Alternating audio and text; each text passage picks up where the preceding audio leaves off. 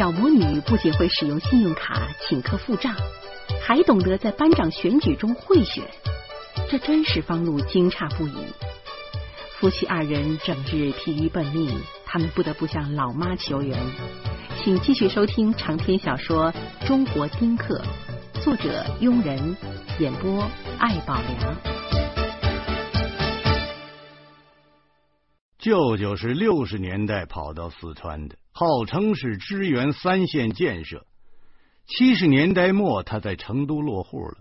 由于只分配了一套房子不够住，舅舅便黑了心似的在成都买房子，甚至是借钱买，什么楼房、平房、门面房，一口气买了三四处的房产。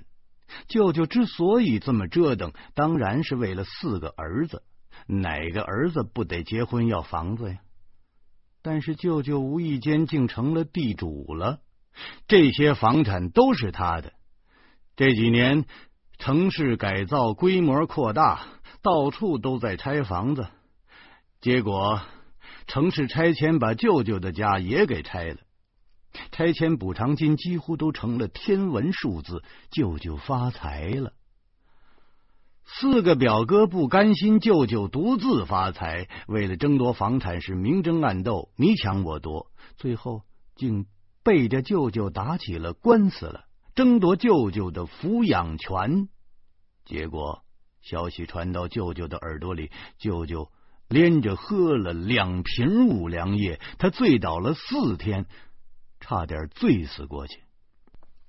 舅舅在电话里骂着说：“这哪是抢我的抚养权呢？我退休工资两千多块呢，在成都横着花都花不完。”我用得着他们养活？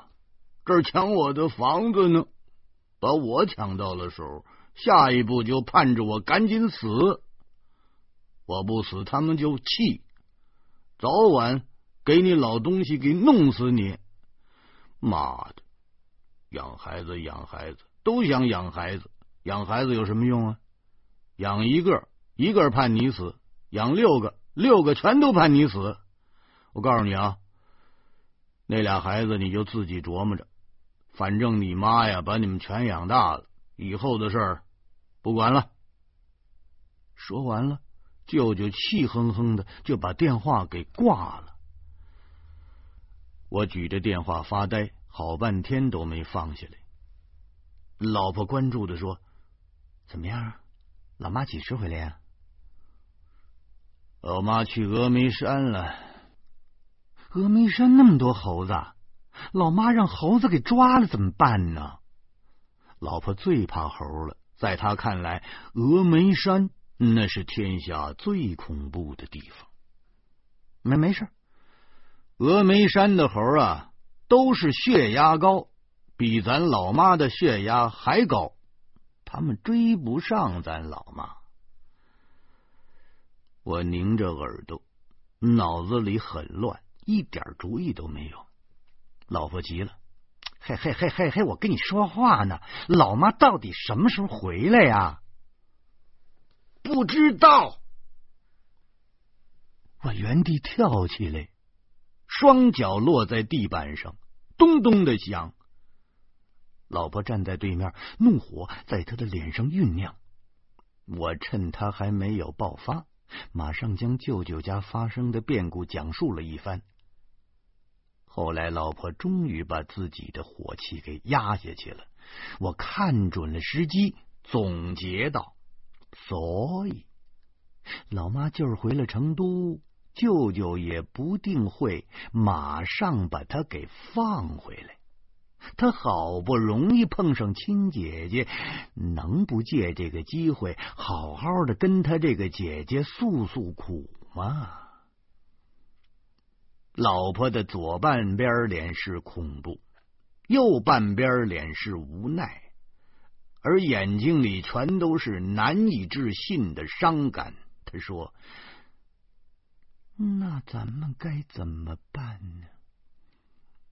我大声的说：“老妈早晚会回来的。现在咱们得找林娜。”先找林娜。寻找林娜的任务就交给老婆了。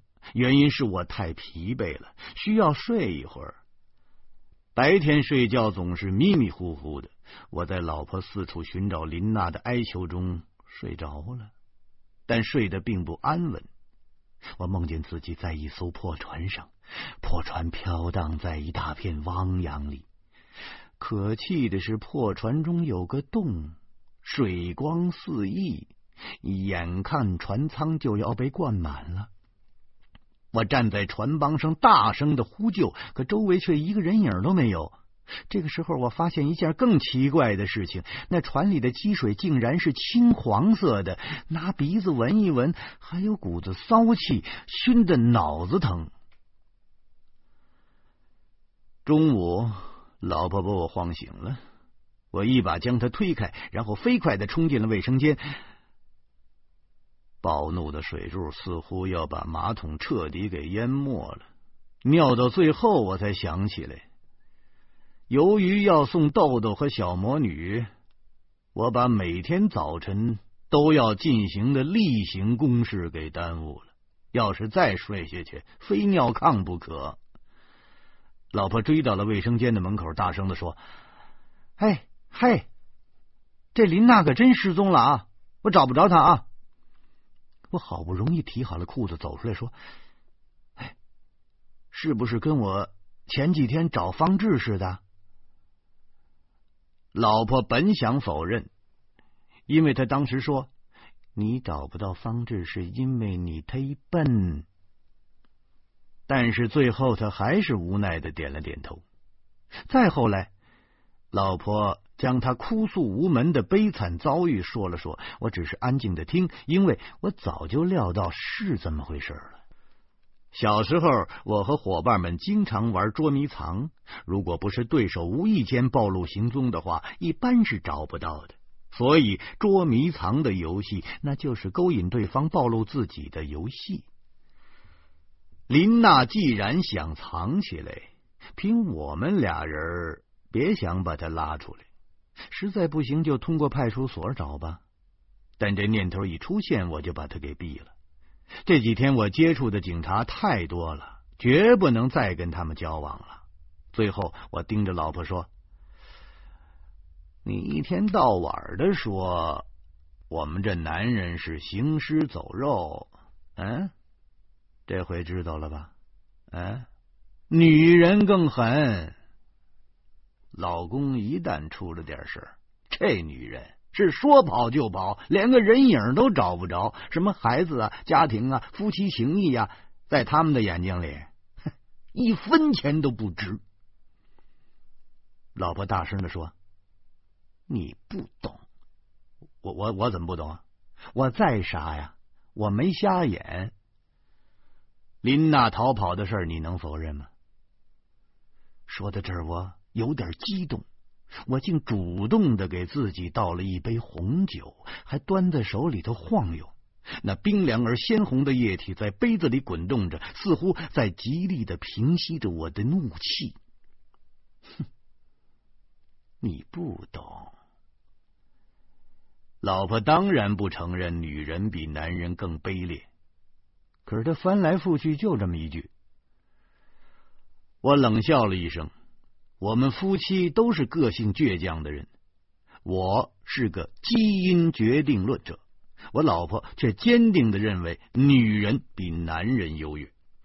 有一次，他和一个女友聊天，恰巧我在旁边听到了。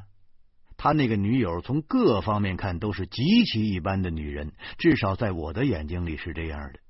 那天，女友一直在向我老婆发泄她的苦闷，最后竟说了一句石破天惊的话：“漂亮女人就是烦恼多，最近我简直就是烦透了。”哎呦，哎呦！我仔仔细细、上上下下的仔细的观察了她几十眼。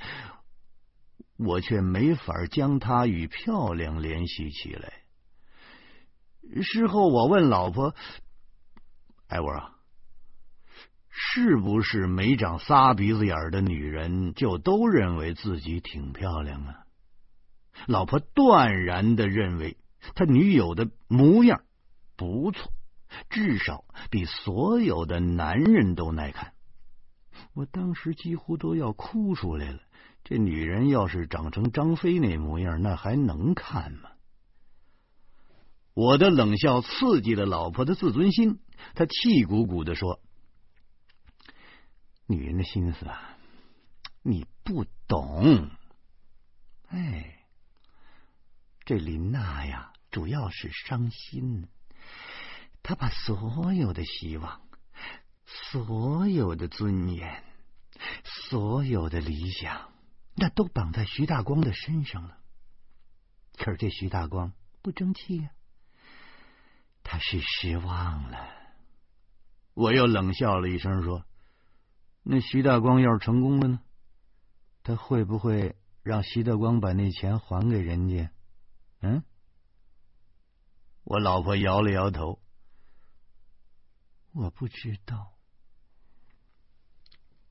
我说：“徐大光走到这一步，我跟你说呀，跟这林娜有很大的关系。”这林娜她就是爱慕虚荣的女人，她天天告诉这小魔女说她爸爸是大款，还说她爸爸是外企的老总啊！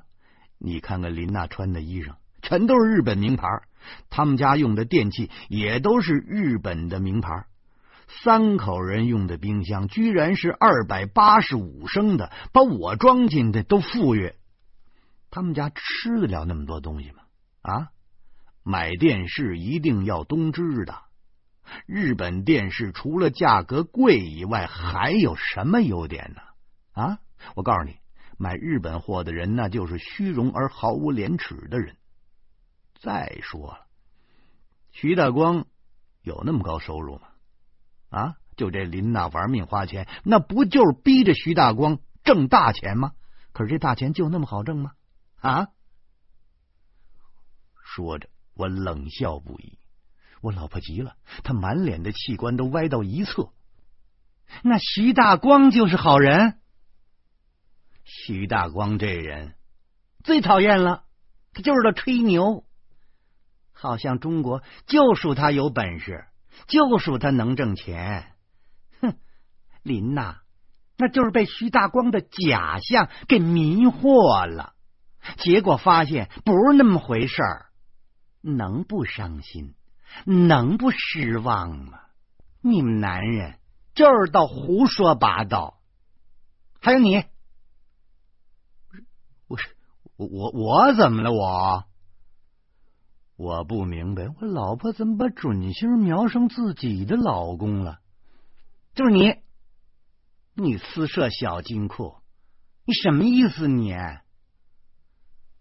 我老婆终于把昨天的话题发扬光大了。我我我不是想留后手啊啊！那万一咱们要是要是碰上什么经济危机什么的，那我这点钱好歹还能抵挡一阵子，不是吗？是吗？是。哼，这件事我先不理你，我再问你。咱俩结婚的时候，你跟我说啊，以后每年你送我一串珍珠项链，保证是南海黑珠的项链呢。我老婆虎着脸对我说：“我歪着眼珠琢磨，当初好像是说过这话，因为我老婆最喜欢珍珠，特别是黑珍珠。”但是结婚以后，由于工作太忙，总是想不起来，而且南海黑珠太贵了，那一颗就是一千多块，一串得多少钱啊？沉吟了半天，我终于想起来了。哎，前年我给你买过一串啊，那你忘了呀？对，那一年。您方大作家心情好，的确给我买过一串黑珠项链，真伟大！你是天下最体贴人的老公，活着的中国人里头没有比你更浪漫的了。死的人里头，那也只有梁山伯能跟你比个高低。我老婆的话就好像一串一串的黑珍珠，全砸在我脑门上。哎呦，哎呦，我越听越心虚了。到最后，我这腿都有点软了。哎呦，那串项链那是我在潘家园旧货市场花了五十块钱买的。我断定老婆分不出真假呀，那主要就是为了他。高兴高兴啊！说话呀！您方大作家不是巧舌如簧吗？您方大作家不是伶牙俐齿吗？说呀！老婆狞笑着向我走过来，说呀！你是不是在潘家园买的呀？不是，不是，不是，你怎，你怎，你怎么知道的？我像被蜜蜂蛰了似的，我扭脸就想跑。我老婆一手抓住我的后脖领子，另一手揪住了我耳朵，对着我的耳孔吼道：“我早就知道，我在潘家园看见了。我告诉你，顶多就值五十块。”我就觉得。一股热气灌进了耳朵，然后在脑子里转了几个圈儿，从另一只耳朵里冲出来，痒痒，整个脑子都是痒痒的。于是我大叫：“哎呦，哎呦，我错了，错错错错错了，逗你玩的，嘿，别当真，行行不行？”逗我玩？我老婆的膝盖在我的屁股上狠狠的一顶，我立刻摔到沙发后面去了。我和老婆结婚五六年了，这儿打打闹闹的五六年，热热闹闹的五六年，疯疯癫癫的五六年，反正很少有消停的时候，所以，所以我们绝不能要孩子。我们要是有了孩子，我们能把孩子当成了沙包踢着玩。打到了最后，我只得以下厨房做饭的代价赢得了老婆的原谅。其实我从来就没喜欢过我老婆的手艺，女人就是这样，好像什么都能干，实际上她什么都干不好。就拿七十二行来说吧，那杰出人士都是男的。女人天天夸奖自己能做饭，可大厨那是男的；女人总说自己擅长针线，可是有名的服装设计师那是男的。就连接生这种女人的专有领域，至少在西方来说，好的助产士那是男的。所以，老婆天天做饭，可是饭菜并不好吃。偶尔我也会下厨。主要是趁老婆不在家的时候给自己解馋的。那男人的手艺不能轻易显示，除非是犯错误。吃饭的时候，我又想起了小魔女。坏了，我们俩吃了，小魔女怎么办呢？我马上跑进了书房，给李爱佳打了个电话，询问小魔女的午饭问题。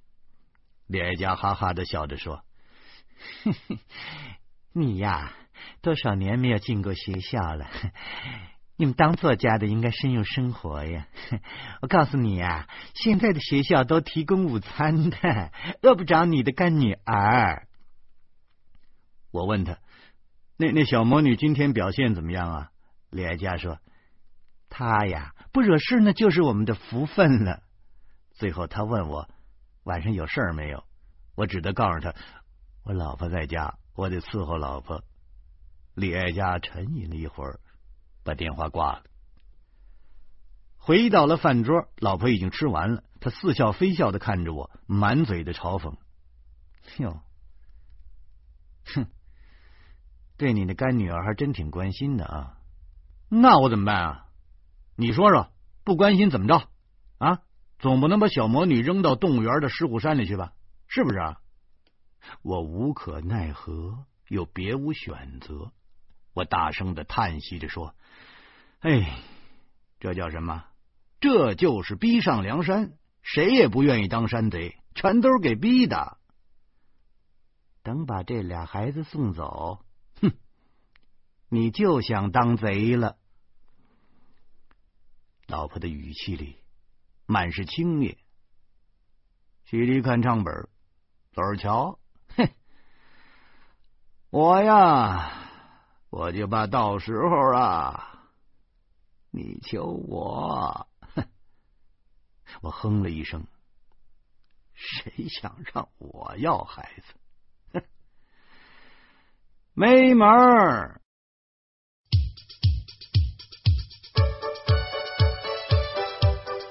由于寻求不到有效的支援，方路和老婆只得做长期抗战的准备。老婆对小魔女怀有成见，这令方路很是担心。而小魔女却轻而易举的化干戈为玉帛。欢迎您明天同一时间继续收听长篇小说《中国丁克》。